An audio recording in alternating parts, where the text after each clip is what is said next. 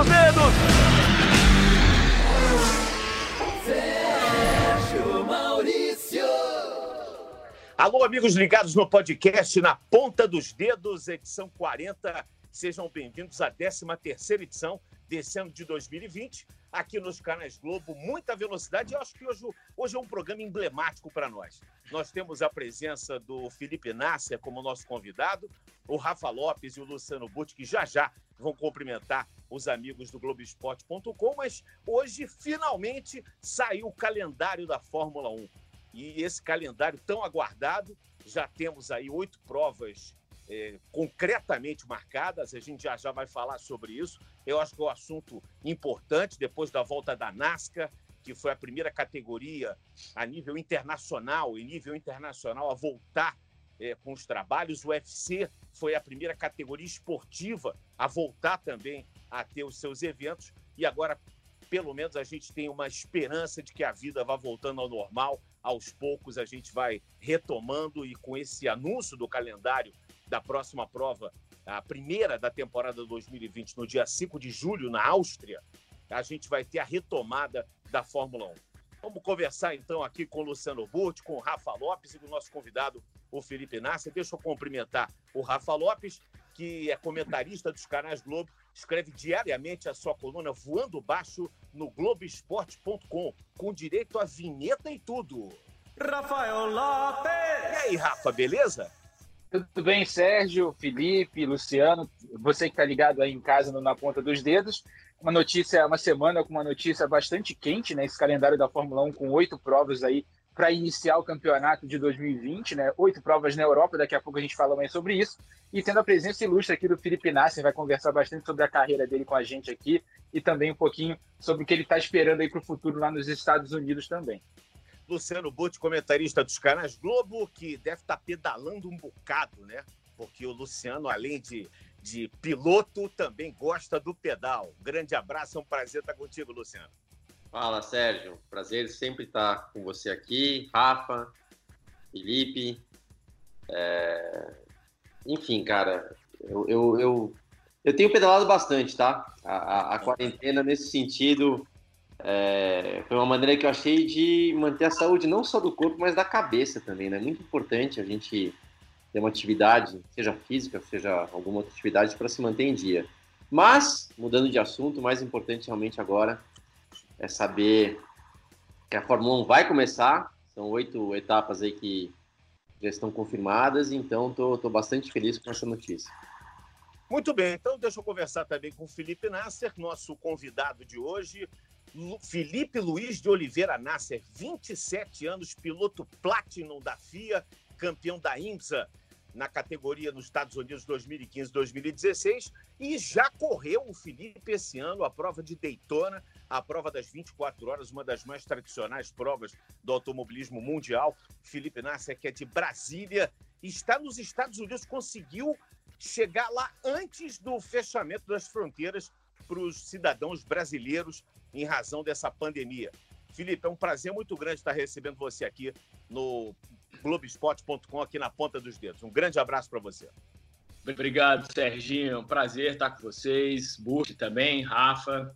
Saber que está todo mundo bem, enfrentando esse período aí que, ao mesmo tempo, como o, o Burt falou, né, é, para nossa cabeça, né, é muito diferente. Eu acho que ninguém né, tá acostumado com uma, uma pandemia dessa e ficar né, isolado dentro de casa, um pouco limitado com as atividades. Mas tem boas notícias aí para a gente estar tá compartilhando. É, como você falou, eu consegui voltar aqui de última hora para os Estados Unidos. Conta como é que foi isso. Você chegou que dia aí? Cara, isso foi uma aventura. Eu cheguei aqui exatamente na terça-feira da semana passada que foi quando Trump ele tinha anunciado que terça-feira meia-noite ele fecharia os voos, né, vindo do Brasil. Então, eu já vinha monitorando com a equipe, a, a própria IMSA foi muito é, ajudou bastante os pilotos nesse período, né? E eu, como estava no Brasil, eu vi que os casos estavam aumentando e meu emprego está aqui, né? Então, essa é a prioridade. Então, eu tinha que vir aqui a qualquer momento e deu tudo certo é, no último segundo aí do segundo tempo, mas é, foi tudo bem, graças a Deus. Ainda bem. Né? E você é um dos poucos, a gente pode dizer, né, de pilotos do mundo inteiro. São tantos e tantos pilotos, desde o kart até a Fórmula 1, até a Fórmula Indy. Você é um dos poucos que conseguiu participar de uma prova ainda nessa temporada 2020, que foi as 24 horas de Daytona. Você sabe que eu estava fazendo uma pesquisa, Felipe, muito é, particular aqui, que eu fiquei no, no, nosso, na semana passada, nós tivemos uhum. o Felipe Massa aqui como é. entrevistado. E aí eu fui pensando, poxa, Felipe Massa, Felipe Nassa, são tantos os Filipes. Eu comecei a fazer uma relação aqui. Tem Felipe Fraga, Felipe. o Felipe Giafone, Felipe Lapena. Não vamos esquecer do Drogovic, que também está iniciando uma bela carreira. Felipe Batista, que é um jovem também da Porsche. Felipe Gama, que foi campeão da Light da Stock. Aí eu fui ver aqui uma, na pesquisa sobre as 24 horas de Daytona, fui ver a sua posição, ver a sua equipe. Pô, na tua equipe tinha um Felipe também, o Albuquerque, o português. Eu vou te falar, mas é um, é um os Filipes estão dominando o automobilismo, meu. É, veio uma safra de Felipe, né? Tem Felipe para todo lado. E eram três, eram, éramos três Filipes no carro, né? O, o Deirani, eu e o Albuquerque e o Conway também guiou, né? Rapaz, Quase que mudamos o nome. esqueci do Pipo que é Felipe também, também né? Exatamente, é Felipe, Felipe também. o Pipo Só também mudar é o nome do mais um, Conway para Felipe. Mas é engraçado. a última prova que eu, é, eu acho que foi uma das poucas categorias, né, que correram é, no ano de 2020. Né? A prova foi logo em janeiro. E mas o Burt vai saber falar também. É muito ruim você ficar muito longe de um carro de corrida é, por tanto tempo. E quando as competições voltarem, né, a, o IMSA já tem a programação do calendário para voltar na primeira semana de julho, também em Daytona, porém uma corrida curta, uma corrida de três horas. E o calendário vai, né, ele vai enxugar bem, então vão ser corridas, né, uma, uma mais próxima da outra, isso vai ser outro desafio, né, mas você ficar tanto tempo sem guiar um carro de corrida e voltar para um carro de corrida, isso, né, até lógico que a, a gente não desaprende assim, mas eu acho que é para todos, pilotos, mecânicos, engenheiros, né, voltarem àquele ritmo de competição. É, e eu acho que isso é, isso é um desafio. Luciano, Rafa, amigos ligados aqui no Globoesporte.com, no nosso podcast Na Ponta dos Dedos. O Felipe falou uma coisa muito interessante. Eu estou me lembrando aqui agora de notícias que eu vi do Campeonato Alemão, que ontem foi a segunda rodada, se não me engano, já da volta do Campeonato Alemão. Na primeira rodada, na primeira rodada, aconteceram oito contusões musculares. Quer dizer, são atletas de alto nível, como, como todos os que que participam do campeonato alemão, né? São atletas de, do, do, mais alto nível da primeira divisão do campeonato alemão, e justamente pela falta da continuidade dos treinamentos, afetou a parte muscular. Oito atletas contundidos. Isso mexe, né, o Luciano? Eu acho que com, com tudo, né? Com o psicológico, por mais que o, o, atleta fique em casa, o piloto, o atleta fique em casa fazendo toda a parte de musculação, trabalho, é, enfim, físico, e, e os, acho que os atletas do automobilismo ainda têm a oportunidade de usar os simuladores, quer dizer, para de repente não perder um pouco do, do feeling, né, da, da, da sensibilidade mas isso deve afetar também. Eu li uma coisa muito interessante que as primeiras corridas de todas as categorias devem ser corridas diferentes do que a gente tinha no padrão, hein, Luciano? Sérgio, é, é uma coisa que a gente, é, na verdade, até vai descobrir essa volta, né, de não só da Fórmula 1, como de outras categorias, como o próprio Felipe está falando, quais serão os efeitos. Porque o automobilismo é o seguinte, você pode simular muita coisa, né, desde o exercício, exercício físico para o pescoço, que é uma da, das áreas mais afetadas no corpo, é o pescoço, você tem como simular o esforço, exercício de isometria, coisa do tipo, como também, você lembrou bem, hoje em dia, na minha época, não tinha. Hoje em dia tem os simuladores, que você consegue estar tá guiando, competindo, com aquele o feeling de competição. Porém, a verdade é a seguinte, nada é igual ao carro de corrida. Você pode simular um pouco aqui, você pode simular um pouco ali, mas né, automobilismo é automobilismo. E não é somente o guiar o carro, o Felipe também vai saber, que ele falou até do engenheiro, do mecânico, essa sintonia, né? Esse, esse, esse, esse é, é uma sintonia mesmo, essa frequência que você tem que estar com a sua equipe, com que, que é meio construída com os treinos, com a sequência de corridas. E quando você fica um período tão grande parado, realmente ninguém vai desaprender. Mas dá uma gelada, né? Dá até tem, precisa de um aquecimento para tudo voltar ao normal. Então vai ser interessante, pode ter certeza que a gente vai ver alguns pilotos reagindo melhor do que outros. Não só por uma característica pessoal, mas até pelo que passou numa, no período de quarentena, né? De como conseguiu se manter ativo ou não. Então vai, vai ser interessante, tá? É uma, é um aprendizado para todo mundo.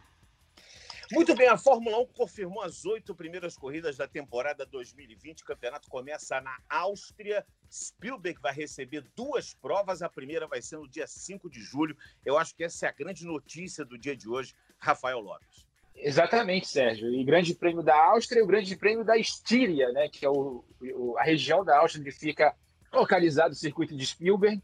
Eles tiveram que inovar nos, nesses grandes prêmios de rodada dupla, né, que tem duas corridas é, no mesmo circuito, tem que dar um nome diferente aí para a segunda corrida. No caso da Áustria, foi esse Grande Prêmio da Estíria, né, que é a região onde está o autódromo.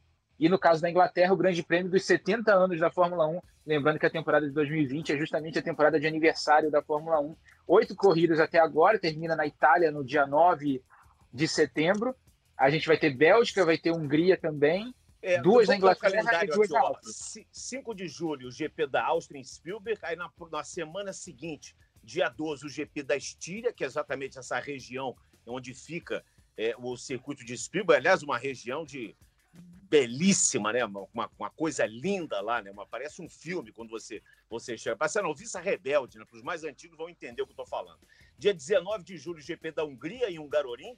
Dia 2 de agosto, o GP da Inglaterra em Silverstone. Na semana seguinte, o GP número 70 será o GP 70, que é exatamente a comemoração dos 70 anos da Fórmula 1, também em Silverstone, onde foi, foi realizada a primeira corrida válida pela Fórmula 1 em 1950. Depois nós teremos 16 de agosto em Barcelona, 30 de agosto o GP da Bélgica em Spa-Francorchamps e fechando pelo menos esse calendário, esse esboço inicial, o GP da Itália em Monza, dia 6 de setembro, Rafa.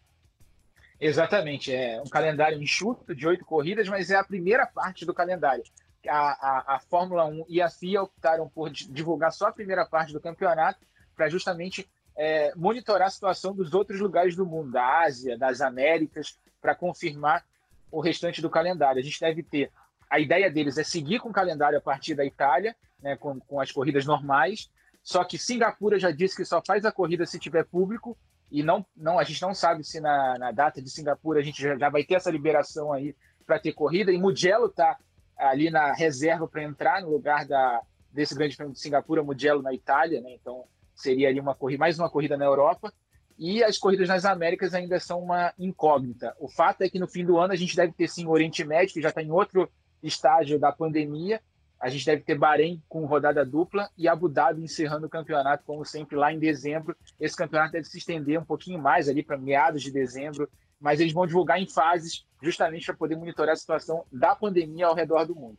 É, o GP do Brasil está muito ameaçado de não acontecer esse ano, principalmente em função, você falou de Singapura, alguns patrocinadores, alguns grandes prêmios, eles dependem é, literalmente de bilheteria.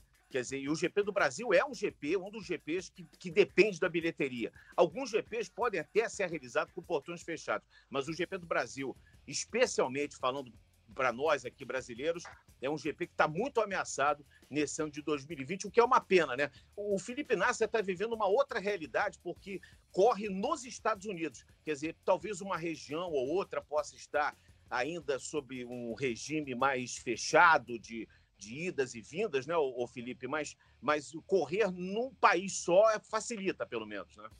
É, eu, aqui nos Estados Unidos, é, no momento, é, todas essas provas que vêm acontecendo, a própria NASCAR né, já está na sua segunda semana aí de, de corridas, é, porém, cada estado tem uma regra, né? Isso, isso vai ser, vai se, eles vão debater esse assunto, em que momento seria seguro, né, é, ter aí um, um, retorno do público às corridas também, mas no momento, no momento eu acho que isso está, é, isso, tá, isso, isso, ainda não está confirmado, né? A gente não tem uma previsão de volta ao público. É, então eu acho que tudo depende mesmo da pandemia, né? Se isso vai ter uma segunda onda, né?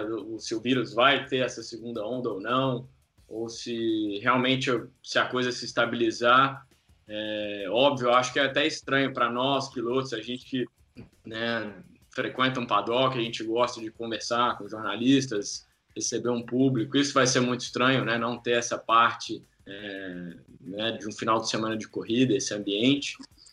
Mas é, eu acho que o lado positivo, só da gente estar voltando, ter alguma coisa para a gente também, né, para as pessoas acompanharem, é, toda essa comunidade do automobilismo que gosta né, de, de estar acompanhando outros tipos de categoria, eu acho isso bacana já, algo para a gente já estar tá torcendo. Então, vamos torcer que tudo dê certo, né? Porque tudo tudo que a gente está planejando, a gente também tem que ser flexível ao mesmo tempo, né? O próprio, a própria IMSA, beleza, eles, eles soltaram o calendário, mas ao mesmo tempo tem esse acompanhamento, porque a segurança vem em primeiro lugar de todo mundo.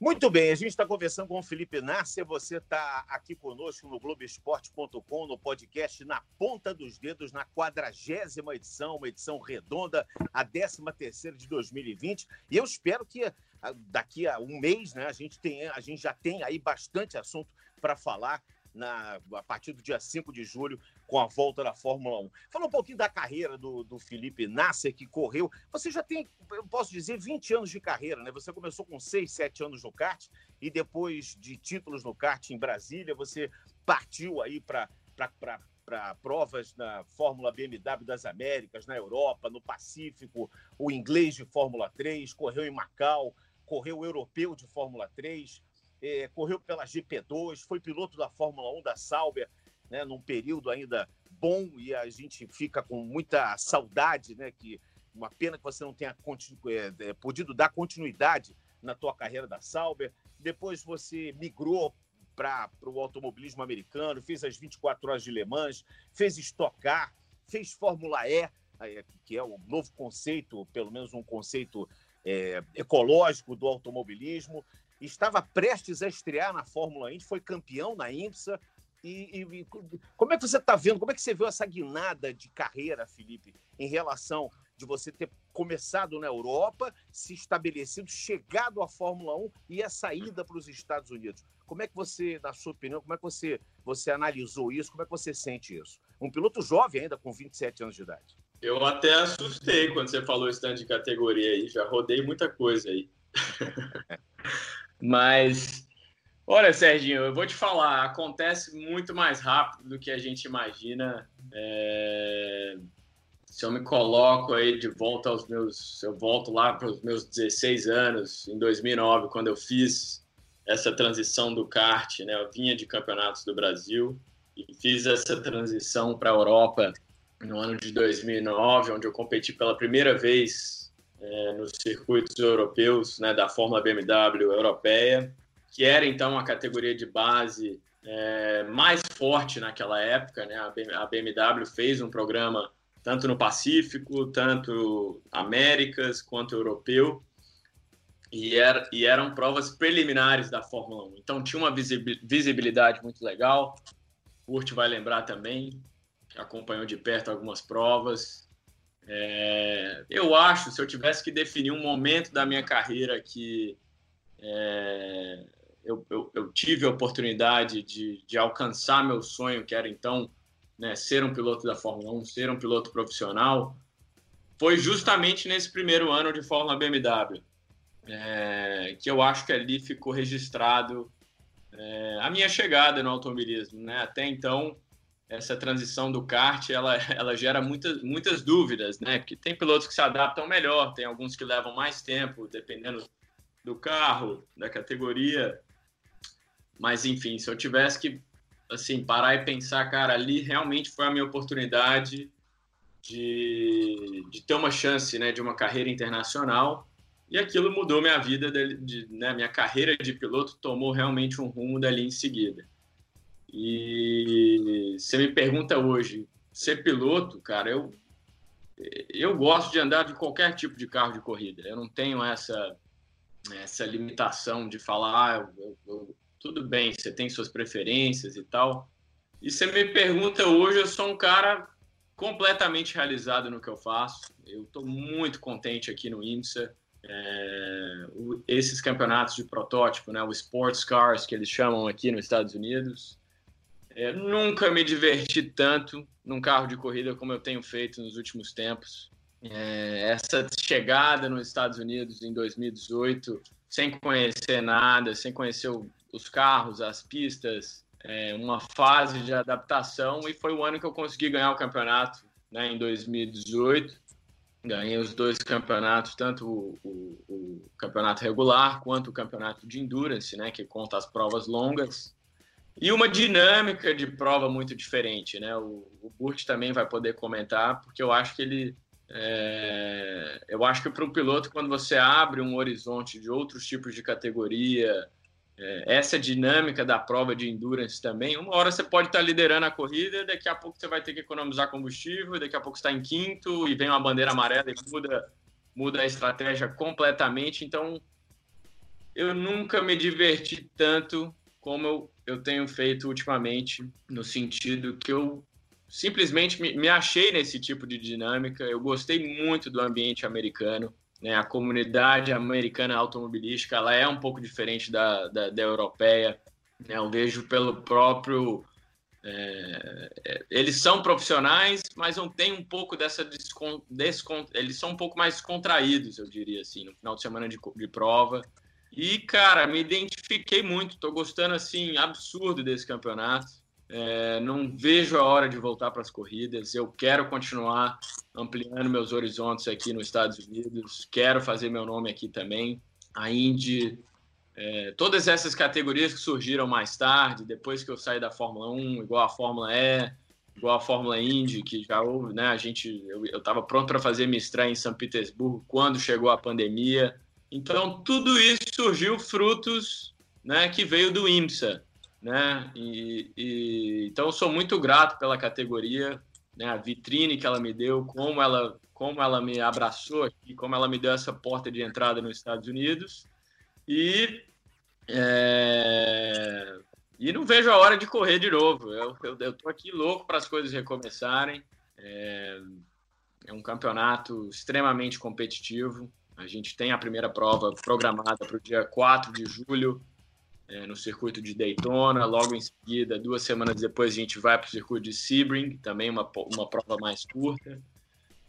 E, e é isso. É uma fase nova que eu estou vivendo, mas assim, é, de todas essas categorias que eu, que eu passei, é, eu vejo o IMSA hoje como um futuro muito promissor, porque logo mais deve, logo mais não já foi aprovado em 2000, de 2022 para 2023 a gente vai ter essa, essa junção é, dos carros híbridos né que vão chegar é, vão, vão ser os LMP2 com LMDH né que é um é uma fusão em que os próprios carros do IMSA quanto do WEC vice-versa a gente vai poder disputar as mesmas provas com a motorização híbrida né então, eu acho que isso vai gerar ainda uma.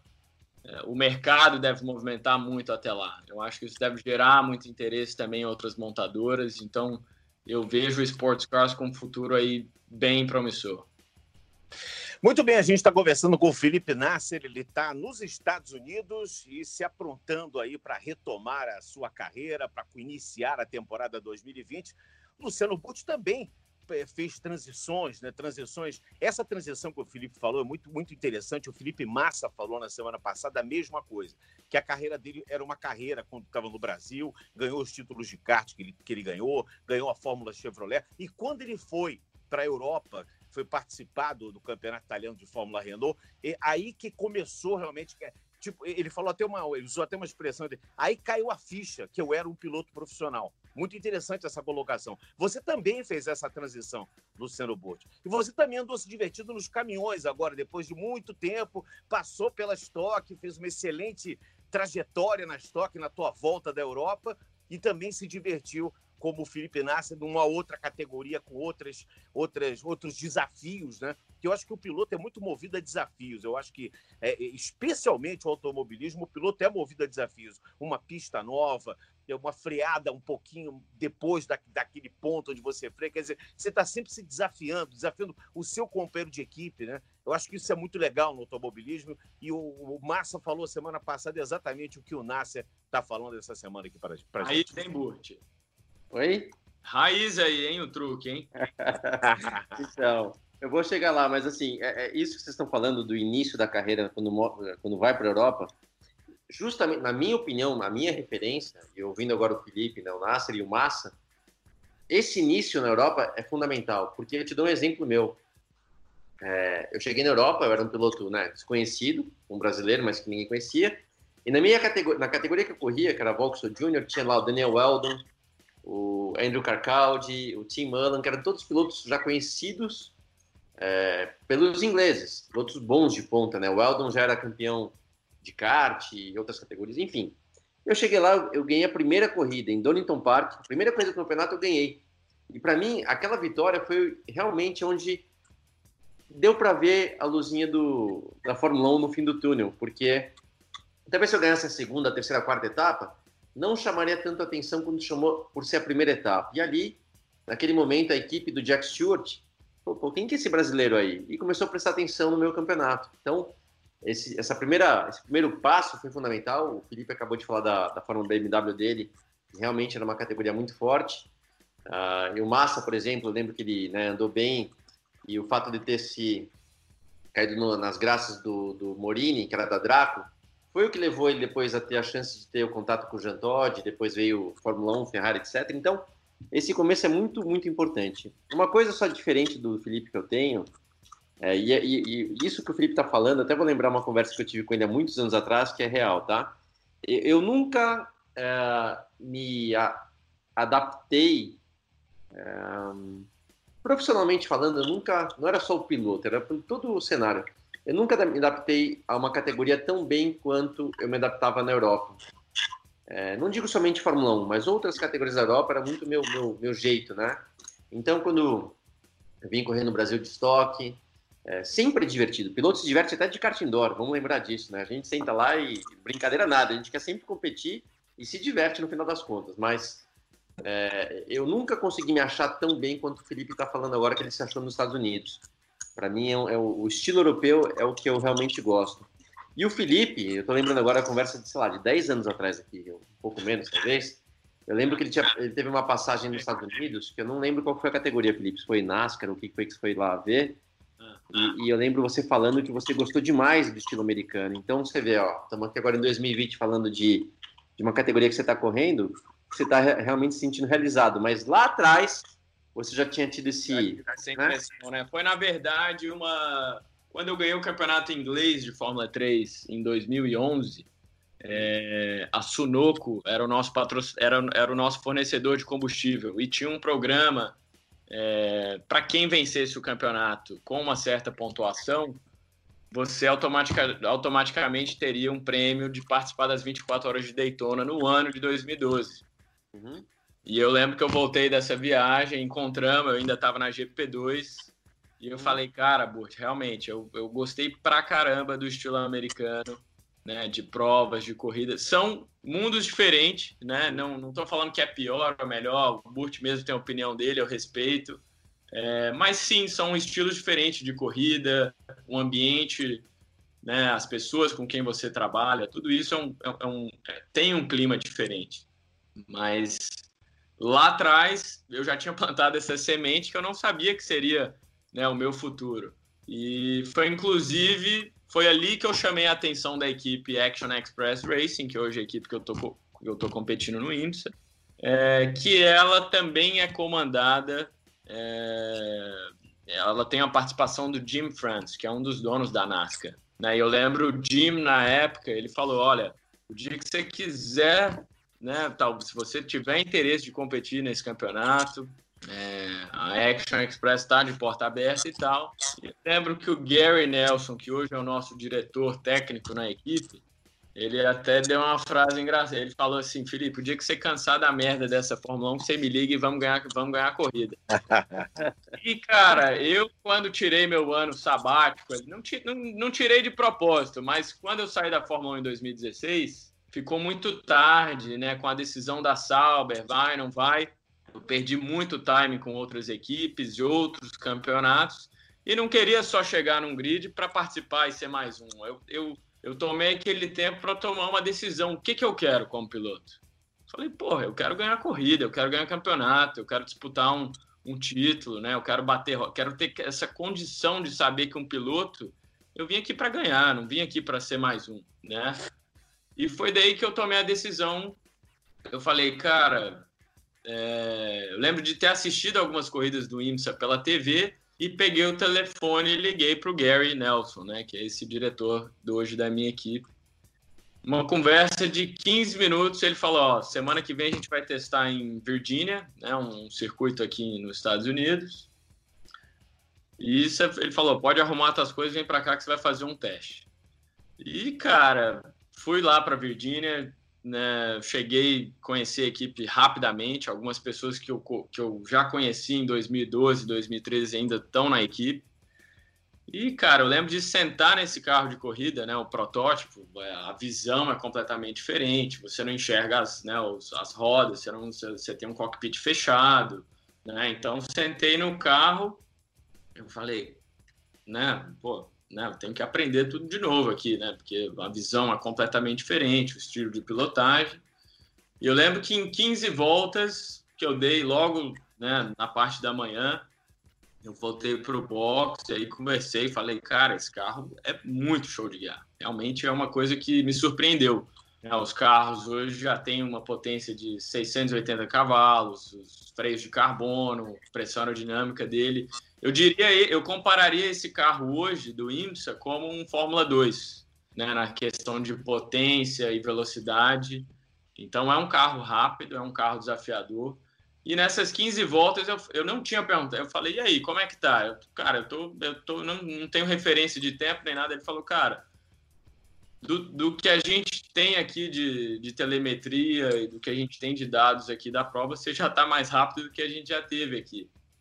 Então eu falei, pô, eu, eu gostei, eu juro que foi assim um, um, um, namoro à primeira vista. Eu gostei demais do estilo do carro. Eu acho que isso também me ajudou a sentir a vontade, né? Eu acho acho que casou as duas coisas. O e piloto um... tem que vestir o carro, né, Felipe? Tem que vestir o carro. E aí, uma semana depois, eu já estava com o contrato na mão e falei, cara, eu vou tomar esse caminho, eu quero descobrir é, esse lado né, do automobilismo americano e vim com essa mentalidade de, de, eu quero vencer, cara. Eu tô, eu tô na Fórmula 1, né? Você pode passar anos aí, o Burt sabe, se você não tiver um equipamento né? Hoje eu diria assim, 90% é o carro na Fórmula 1, 10% é o piloto executando o trabalho.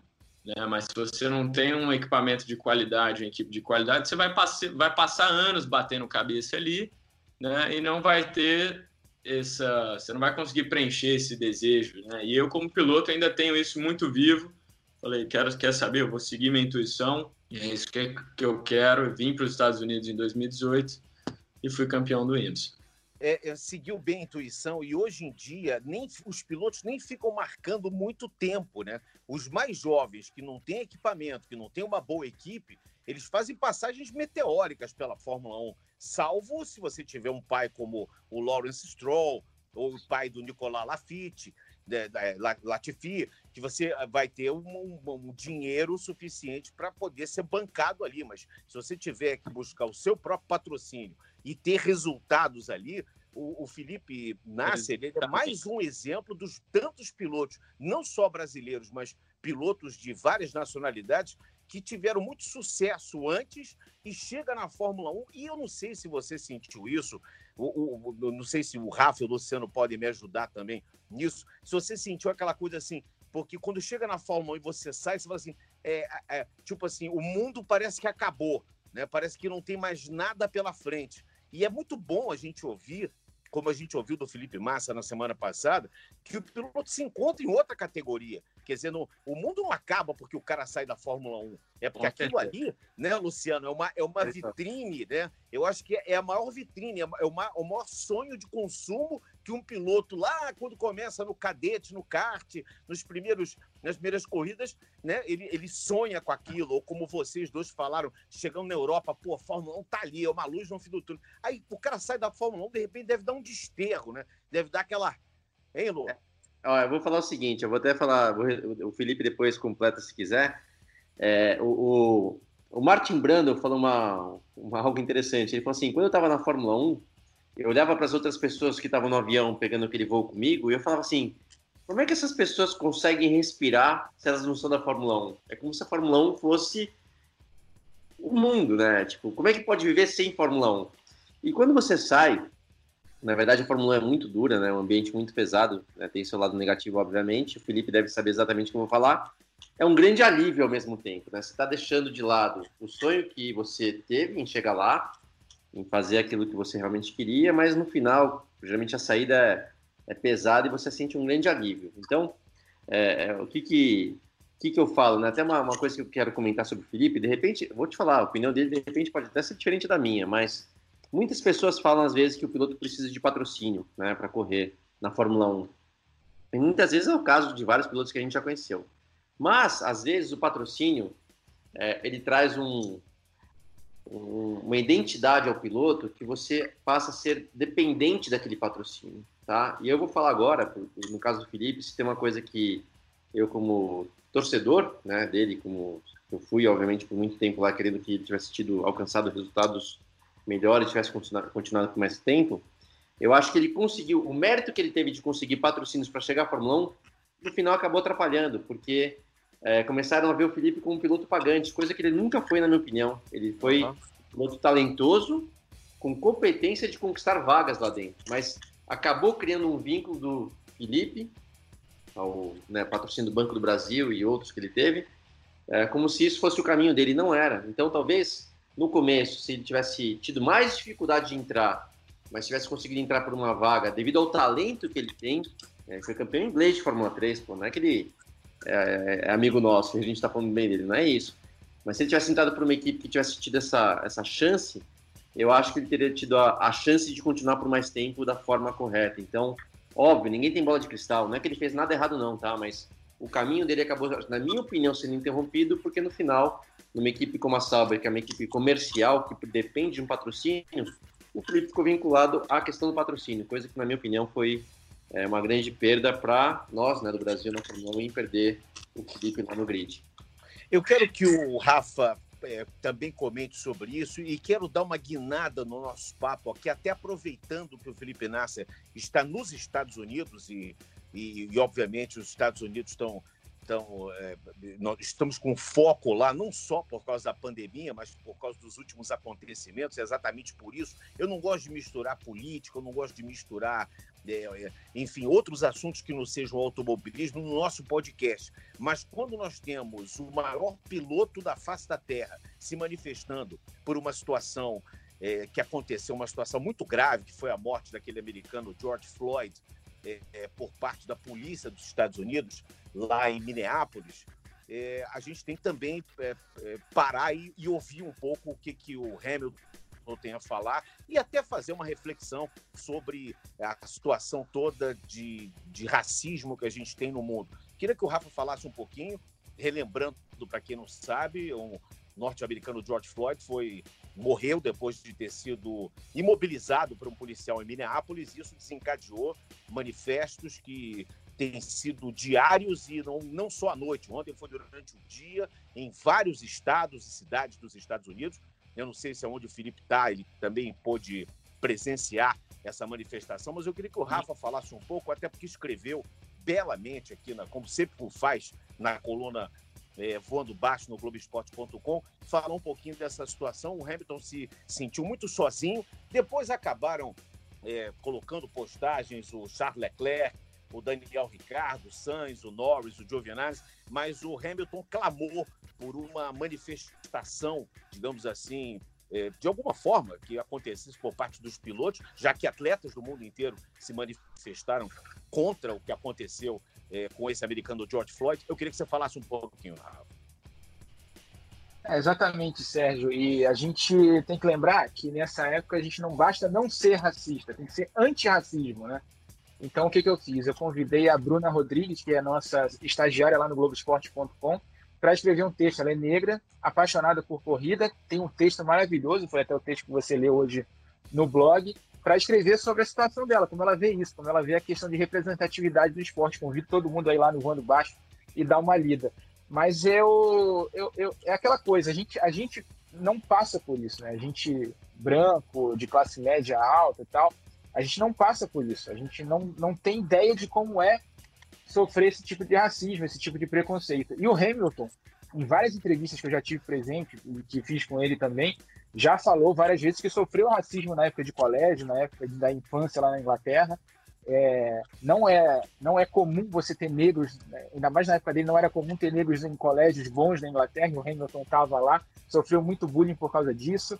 Uh, e ele assumiu isso para ele, essa postura para ele, como representante dos negros aí num esporte de alto rendimento, cobrou a posição da Fórmula 1 e dos outros pilotos que, uh, in, in, como é que eu posso dizer, incentivados pelo Hamilton, acabaram se posicionando contra.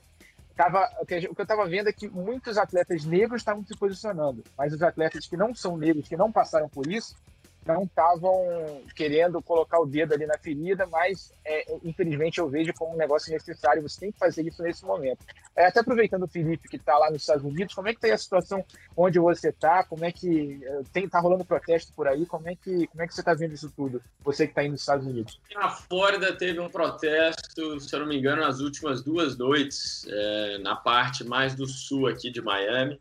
É, mas vocês devem ter acompanhado, né? Do, tem vários estados aí nos Estados Unidos que estão né, protestando e realmente é inaceitável, né? A gente está no ano de 2020 e ter que lidar com situações, né, é, de desigualdade, né? Eu, poxa, na minha carreira de, de piloto e na minha vida pessoal, é, sempre tive é, poxa, o que eu acho mais legal é a gente sempre aprender das outras pessoas, né? Poder conviver na mesma comunidade. É, e eu que tive experiências de culturas diferentes, né? É, né, de ter morado no Brasil, de ter morado aqui nos Estados Unidos, morei na Europa. Eu acho que, cara, é, isso depende muito da responsabilidade de cada um também, saber lidar com essa convivência, né, em comunidades diferentes, culturas diferentes, mas realmente é triste a gente ver que no ano de 2020 a gente ainda está né, vivendo em situações como essa. Muito bem, a gente está conversando com o Felipe Nasser, aqui é o podcast na ponta dos dedos nessa edição número 13 do ano de 2020. É uma edição, como eu disse no início, uma edição que eu comecei mais feliz ainda. Eu tenho tido um prazer enorme de apresentar esse podcast, mas animado com esse calendário da Fórmula 1, esse calendário que já traz no dia 5 de julho a primeira corrida. Alguma manifestação, Rafa, em relação à CBA, da volta da Stock Car? O que, que a gente pode trazer de notícia do automobilismo brasileiro para a, a retomada, o início, melhor dizendo, né, dessa temporada 2020? Ah, nada oficial ainda. O que, o que aconteceu foi que há duas semanas a CBA lançou um protocolo de atitudes que todos os organizadores, pilotos, donos de autódromo, todo mundo vai ter que fazer para poder voltar às corridas, mas depende muito da autorização do poder público local, né, do município, do estado. Se depender da, do governo federal, já estava tudo de volta, mas cada município e cada estado tem seu, sua autonomia para decidir o que fazer, quando liberar e como, e como vai liberar. A, a Stock Car está falando em voltar no último fim de semana de junho, né, é, no Velocitar. Já seria um evento com menos público, vão fechar o evento para o público e ali teria, a gente teria as três primeiras corridas do campeonato, né? A rodada dupla normal do domingo, mais uma corrida no sábado para compensar justamente a, a, as corridas foram perdidas nessa uh, nesse início de ano aí que a gente não teve calendário. A Porsche está tentando manter o máximo calendário, mas ainda não anunciou nada. Uh, e as outras categorias ainda estão muito naquela de vamos ver o que a gente vai fazer. O kart está começando a voltar, mas com bastante isolamento. Já tem pista liberada para os pilotos treinarem. Se eu não me engano, eu vi o Pedro Piquet ontem andando lá no Speed Park em Birigui, a pista que ia sediar o Mundial de Kart esse ano, que passou para o ano que vem. Então, a gente já está começando a voltar aí às atividades, mas sempre lembrando e sempre batendo na tecla de que o mais importante não é voltar assim, ah, vamos voltar, vamos lá, vamos voltar todo mundo, vamos fazer tudo do jeito que a gente tem que fazer e tá. Não, tem que voltar com segurança, com saúde, preservando mecânicos, é, espectadores, pilotos, uh, engenheiros, todo mundo que trabalha no, em, em, todas as categorias. Então, tem que ser com calma, mas o máximo que a gente tem que dar é que no último final de semana de junho a Stock Car está querendo voltar com a etapa no Velocitar. Felipe Nasser gosta de simuladores, gosta de participar dessas corridas de simuladores, tem participado? Eu participei no início da pandemia. Depois de umas três, quatro semanas, eu falei, ah, chega, eu quero. O que, que foi? Ah, Tomou pau lá e desistiu, não? Não, pelo contrário. Corrida que eu andei bem pra caramba, mas É. eu acho assim. O que, que é o legal do simulador? Beleza, eu uso isso como uma ferramenta profissional né, para me preparar para as corridas. Normalmente, uma semana antes de uma prova, a gente faz né, uma- dois dias de sessões é, na própria Dallara, né, que é o nosso fabricante de chassis aqui nos Estados Unidos. Então, isso é uma rotina para a gente. Porém, beleza, eu estou com o simulador em casa, eu tenho isso como uma ferramenta profissional. Agora, eu vejo assim: você gasta muito tempo. Se você todo dia anda no simulador, todo dia, você acaba criando vícios né, e guiando muito mais com visual do que, o- do que as sensações mesmo de um carro de corrida, né? Então eu acho que tem um pouco dos dois mundos, né, que você tem que ter cuidado para não, não, não, não, não se viciar nisso. Mas, pô, é divertido pra caramba. Você, você, eu acho que para nossa comunidade de pilotos foi legal né, ter participado de algumas corridas, ter unido aí com o pessoal e né, para os próprios fãs que acompanham, tá, tá né, um tipo de corrida diferente, mas é, foi divertido pra caramba. Ah, eu, eu não tenho a menor dúvida. Você sabe que o Felipe Massa, na semana passada, fez uma comparação muito, muito engraçada, quer dizer, muito, digamos assim, muito real, né? Muito do que, do que ele sente, do- da sensação dele. O Felipe completou 39 anos, o nosso Felipe Nasser tem 27 anos. É, quer dizer, são, são duas gerações, eles têm aí um pouco mais de 10 anos de, de diferença. E, e os, e os garotos, digamos assim, mais jovens, como o Albon, como o Leclerc, como o Norris, que já são de uma geração mesmo de videogames, uma geração mais chegada aos simuladores. O Felipe falou: nada, eu adoro simuladores e tal, mas nada como sentir a bunda no carro. Quer dizer, você sente o carro, né, quando você veste ele, quando você está sentado, quando você está amarrado ali. É, com mais você- de realismo que exista no simulador, nada como está na pista, né? Ajuda um bocado, mas a pista é a pista e, e eu acho que isso é que é, é que vai ser o objetivo de todos, andarem o mais rapidamente possível. Eu não tenho dúvida disso, Luciano. Ô, Sérgio, sabe que o- esse negócio de simulação, né? Eu concordo com o que você falou agora, né? A simulação tem evoluído muito e o que o Felipe falou agora é verdade. Profissionalmente, ela tem ajudado os pilotos, os engenheiros, as equipes, no caso, a, a se prepararem para um final de semana, né? Ele faz isso na categoria dele, a Fórmula 1 faz isso, por isso que investe tanto em simulação, ou seja, é uma ferramenta realmente técnica para você é, melhorar o seu desempenho. Esse lado de competições hoje, é, eu estava conversando com o Rubinho esse final de semana que vai correr as 24 horas de Le Mans com o Alonso, né? E você não sabe, o Rubinho passou um dia lá treinando 8 horas no simulador, 8 horas no simulador. Aí é loucura. Eu ficaria isso É. numa no simulador, não. e, e aí ele falou que é o seguinte, tem reuniões técnicas, reuniões de é, imprensa, é um final de semana de corrida, você não tem noção. Ele fala assim, cara, achei que era só o guiar, não. Tem reuniões né, de toda a parada técnica também e de imprensa.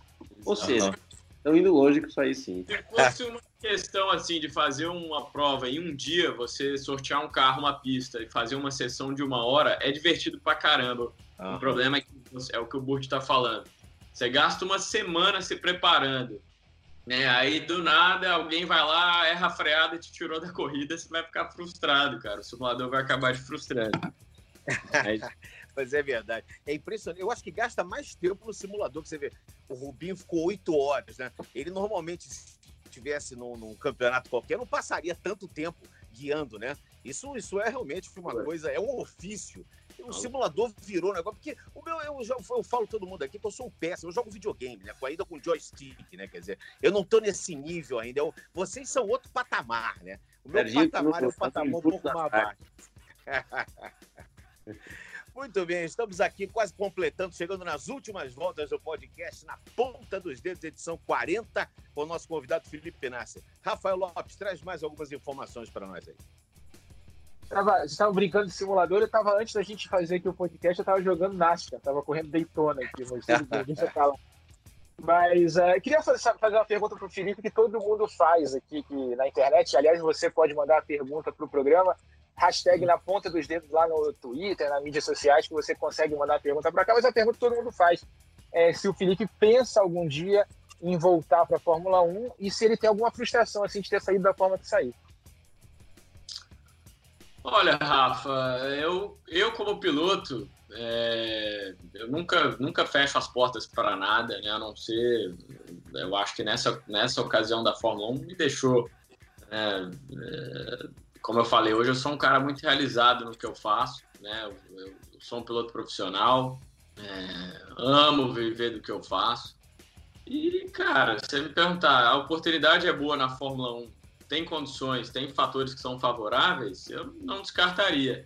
É, porém, voltando, eu quero até assuntar com o Burt, né? Porque eu, eu, eu, queria dizer assim, a, a, geração que ele que ele passou e a que eu vivi e a que está acontecendo hoje são três são três cenários completamente diferentes. E essa, essa entrada na Fórmula 1 hoje, ela é extremamente difícil. Se você não tiver uma montadora alinhada ou um patrocinador alinhado, você não consegue fazer essa transição. É quase que inviável. Né? Hoje as equipes não têm essa autonomia é, como tinham antigamente. Né? E foi a oportunidade que eu tive no momento. E cheguei lá e fiz o meu trabalho. Né? Eu, eu, tive a oportunidade de ter uma estreia fantástica, é, a melhor estreia de um brasileiro na Fórmula 1. Uma, e, enfim, o ano de 2015 foi um ano é, muito produtivo. O problema é que foi ali uma sequência de fatores que a Sauber, que era uma equipe que quando ela foi comprada por um grupo sueco depois que as coisas realmente desencaminharam, né? E, e essa movimentação inicial na Fórmula 1 como hoje cada vez mais eu acho que eu não vejo hoje para um piloto fazer essa transição da Fórmula 1 é, é muito complicada né? E, e, exemplos como você deu o Stroll é, o Latifi é, é, são pilotos que vêm com uma carga. O próprio Norris eu conheço é, uma, até uma curiosidade legal o próprio Norris ele me contratou por 20 dias na Europa. A gente levou dois carros de Fórmula 2 eu lembro disso. No ano de 2017, a gente girou todos os circuitos europeus e esse para esse moleque ficar bom. Aí você me pergunta, ah, mas e aí? É... Pô, o cara né, precisa ter dinheiro? Claro que precisa ter dinheiro. Você precisa ter um bom investidor. O pai dele tem uma empresa muito forte, deu a capacidade do menino. É... Ele é talentoso pra caramba e ele só ficou melhor com isso, né? E, e acabou no buraco na McLaren. Ele tinha o Zac Brown já como empresário dele. E eu acho que daí sim ele fincou. Eu acho que hoje ele tem sim o mérito, o mérito de estar ali, né? Por, porque ele fez, pelo, pelo talento que ele, que ele demonstrou na pista. E vejo muito caso parecido com o Sainz. O Sainz foi sempre um cara que se movimentou da própria Red Bull e de patrocinadores espanhóis, né? Como a Estela Galícia, a Mafra sempre teve com ele e hoje ele tava ele teve essa oportunidade na Ferrari pelo que ele demonstrou esses anos, né? Então eu vejo assim, hoje a movimentação na Fórmula 1, se você não tiver o próprio país envolvido ou um patrocinador ou um bom investidor, é quase que impossível você ter um futuro é, e ter uma carreira de longo prazo na Fórmula 1. Lógico que uma vez que você se estabiliza no circo, você já está em equipes como Ferrari, Mercedes, em diante, eu acho que daí sim você, você não precisa contar. É, eu acho que daí sim o patrocinador pode usufruir ainda mais você está numa posição dessa, né? É, só para arrematar aqui, só para finalizar, o Felipe, no, espero que você entenda, tá? Não é que teve algum erro da sua parte. A única coisa que eu falo é que se não fosse por uma questão de patrocínio, você estaria lá ainda. E eu sei que é muito difícil chegar lá e entrar, tá? Não, e eu respeito do é. Porto que você está falando. O problema é que essa é como se a, a, sociedade da Fórmula 1 já criou essa nova bolha, entendeu? Uhum. E Entendo. E, a gente pra... quebrar isso agora. Porque cada vez tem um piloto mais rico, com mais dinheiro, se movimentando, comprando equipes, comprando ações e aí, o que, que você dá espaço para os pilotos talentosos? Eu concordo, só para arrematar, eu, eu, concordo, eu sei dessa história toda, eu sei que é difícil, mas assim, vamos lembrar que é verdade tudo que você falou aí, cara, mas tem também o cara que chega lá como álbum, né, que não é um desses caras muito ricos e tudo mais, e consegue uh, cavar o, o, caminho. E como eu falei, no teu caso, nada errado da tua parte, não tem como ter bola de cristal, mas se não fosse uma questão de patrocínio, eu acho que você estaria lá até hoje pelo seu talento, e é isso que eu, que eu lamento, né, que acabou tomando um caminho que, infelizmente, o que era uma, uma vantagem no começo acabou virando uma dificuldade no final. Mas enfim, é isso aí. Se a gente ficar falando, vamos ficar até amanhã aqui, porque realmente é uma, uma dificuldade de qualquer categoria, de qualquer esporte, quando chega lá no topo.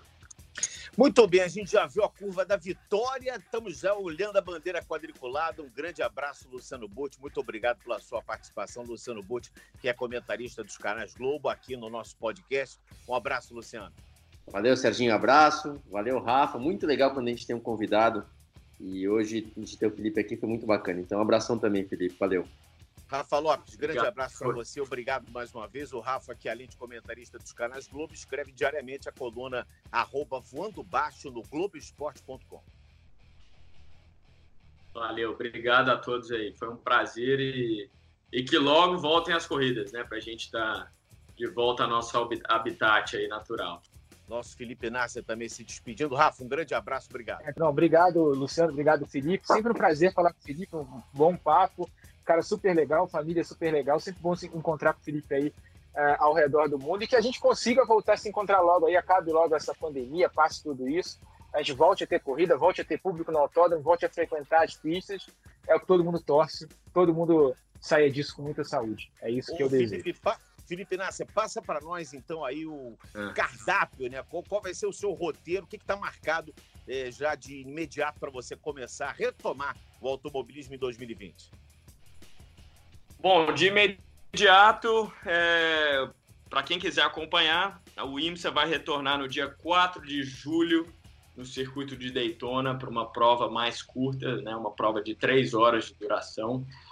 E duas semanas depois a gente segue com a terceira rodada, que é a Sebring, né? Então a gente já teve a Daytona 24 horas, vamos ter uma, uma corrida curta em Daytona dia 4 de julho e duas semanas depois a corrida em Sebring. Mas o mês de julho aí a gente tem três provas. Então, é, para quem quiser acompanhar, quem quiser torcer, é, entra lá no imsa.com. Você pode acompanhar as corridas ao vivo também.